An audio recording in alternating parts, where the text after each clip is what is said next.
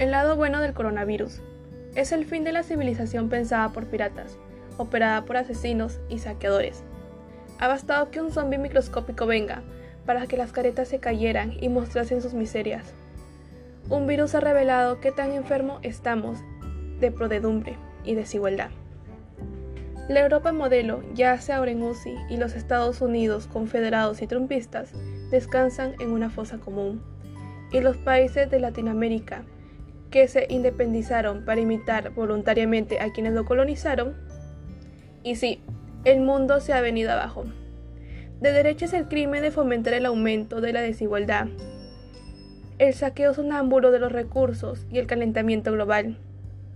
De derecha es el creacionismo, la economía de la corporación mandataria, el soborno con que los petroleros pagan fundaciones, de derecha es el mundo después de la implosión del comunismo estalinista. De derecha es la China que compra empresas mineras y maltrata a sus trabajadores. Allí lo tienen. Querían que el mercado se ajustase para sí mismo y que la mano invisible decidiera. Pues allí está la batalla por la compra de mascarillas y respiradores mecánicos y oportunidades perdidas de nuestros jóvenes. Querían un mundo privado Querían un mundo donde lo privado prevaleciese y lo público fuese una maldición. Algo pasado de reforma. Aquí está. Tal es el caso de la propuesta para el sector de salud, donde se condena a los más pobres a morir de desatención y de negligencia. Si eres pobre y no pagas, muérete. Es la eutanasia pensada por Milton Friedman, quien desalentó la educación pública e instigó la proliferación de las universidades mafiosas y los colegios privados de segunda y de tercera. ¿Fue la derecha encarnada en Fujimori, Toledo, García o Humala?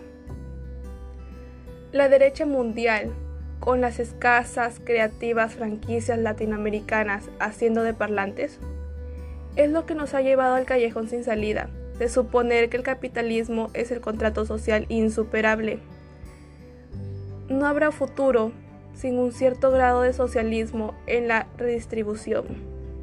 No habrá sostenibilidad posible sin considerar que el planeta como un anfitrión que exige respeto.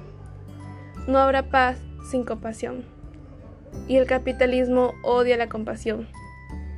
La derecha aspira a que el mercado decida que el viejo debe y cuál debe morir ante la escasez programada de recursos clínicos. Es hora de entender que debemos de agradecer al COVID-19 de haber hecho la obra que muchos no querían enfrentar. Ha empezado el último capítulo de una civilización irresponsable y arrogante que produjo un mundo sin valores.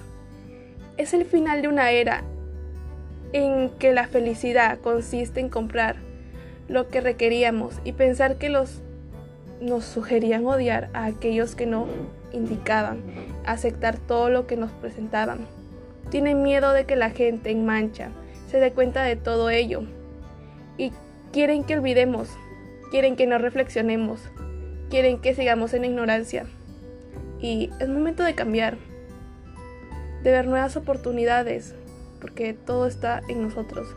Atentamente, la alumna Velázquez García del quinto grado A de la institución educativa Brígida Silva de Ochoa.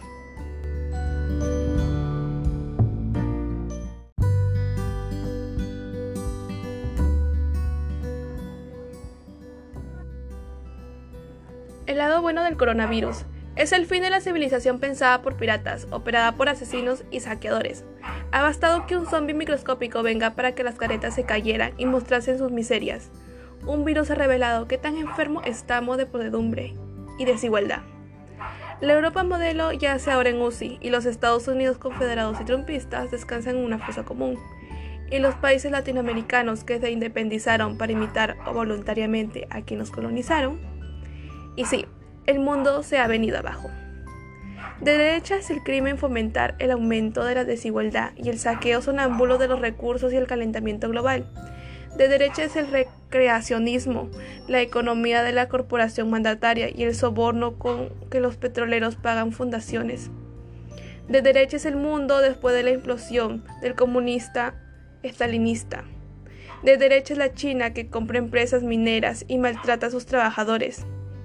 Allí lo tienen, querían que el mercado se ajustase a sí mismo por la mano invisible, que decidiera, pues allí está, la batalla por la compra de mascarillas, respiradores mecánicos y oportunidades perdidas de muchos jóvenes. Querían un mundo donde lo privado prevaleciese y lo público fuese una maldición, algo pasado de reforma. Y aquí está, tal es el caso de la propuesta para el sector de salud, donde se condena a los más pobres a morir y desatender por la negligencia. Si eres pobre y no pagas, muérete. Es la eutanasia pensada por Milton Friedman, quien desalentó la educación pública e instigó la proliferación de universidades mafiosas, colegios privados de segunda y de tercera. Fue la derecha encarnada de Fujimori, Toledo, García Humala la derecha mundial con sus pocas escasas creativas franquicias latinoamericanas, haciendo de parlantes, es lo que nos ha llevado al callejón sin salida y de suponer que el capitalismo es el contrato social insuperable. No habrá futuro sin un cierto grado de socialismo en la redistribución. No habrá sostenibilidad posible sin considerar que el planeta es un anfitrión que exige respeto. No habrá paz sin compasión, y el capitalismo odia la compasión. La derecha aspira a que el mercado decida que el viejo debe y cuál debe morir ante la escasez programada de recursos clínicos. Es hora de entender que debemos de agradecerle al COVID-19 de haber hecho la obra que muchos querían enfrentar. Porque, hablemos, hacemos sinceros, ¿sí? Muchos no querían enfrentar esto. Ha empezado el último capítulo de una civilización irresponsable y arrogante que produjo un mundo sin valores. Es el final de una era en la que la felicidad consiste en comprar lo que requeríamos y pensar que nos sugerían odiar a aquellos que nos indicaban y aceptar todo lo que nos presentaban. Tienen miedo de que la gente en mancha se dé cuenta de todo esto. Ellos quieren que dividamos, que nos olvidemos, que no reflexionemos y que sigamos en la ignorancia. Es momento del cambio y de ver nuevas oportunidades. Todo está en nosotros. Atentamente, la alumna Velázquez García del quinto grado A de la institución educativa Brígida Silva de Ochoa.